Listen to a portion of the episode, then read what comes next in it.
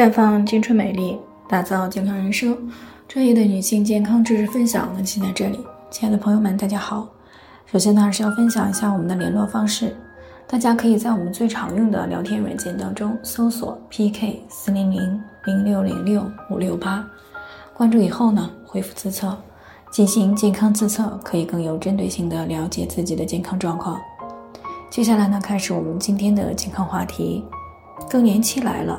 能够用激素吗？李女士呢，昨天过来咨询，说自己今年五十三岁了，已经一年多呢没有来过月经了。那么最近呢，总是感觉浑身疼，也比较烦躁，经常会忍不住的发脾气，还动不动猛的就出一身汗。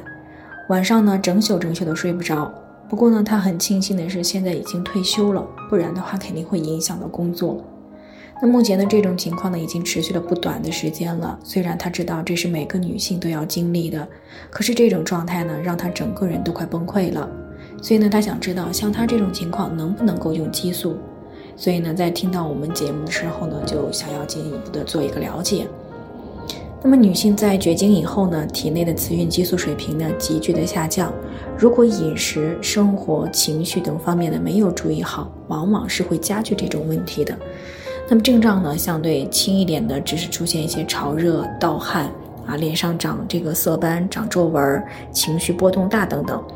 那么严重一点的呢，可能就会出现骨质疏松诱发的这个腰酸背痛、四肢关节疼痛等这些症状，还可能会有心血管问题，比如出现这个血压的升高、严重的失眠、头晕头痛、心跳加快、胸口憋闷等这些症状。那么临床呢也有数据显示，更年期的女性呢，冠心病的患病率呢是非更年期女性的五到六倍。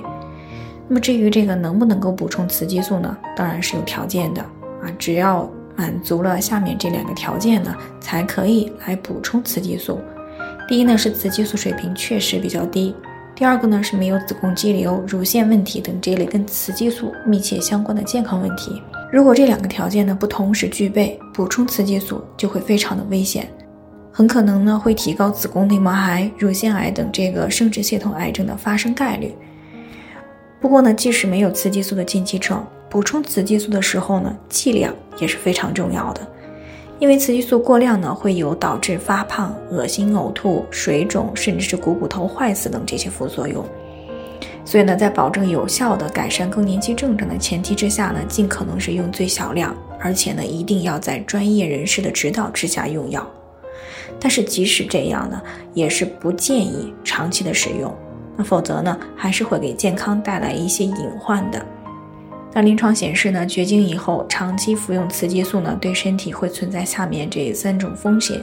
第一个呢是会增加血栓风险，特别是对有血栓形成史的女性朋友呢，会导致血液的粘稠度增加，会增加下肢静脉血栓形成和肺栓塞的风险。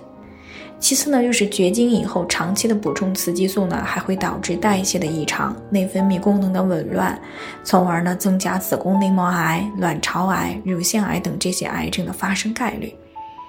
那除此之外呢，绝经后长期补充雌激素呢，也会引起来肝功能、胆囊的问题，以及视力下降等方面的异常。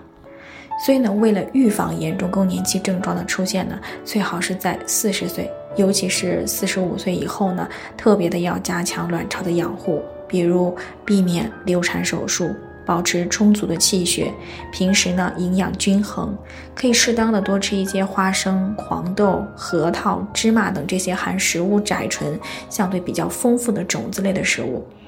那有时间呢，适当的多晒一晒太阳，并且呢注意这个奶制品或者是钙补充剂的摄入和补充。那么与此同时呢，还要提前了解更年期，以一种这个平和的心态迎接这样一个特殊的时期。如此这样呢，还是可以尽量的减轻更年期对于我们的健康和生活的影响的。好了，以上就是我们今天的健康分享。鉴于每个人的体质呢有所不同，朋友们有任何疑惑呢，都可以与我们取得联系，我们会根据您的情况呢做出专业的评估，并且呢给出个性化的指导意见。最后呢，还是希望大家都能够健康美丽常相伴。我们明天再见。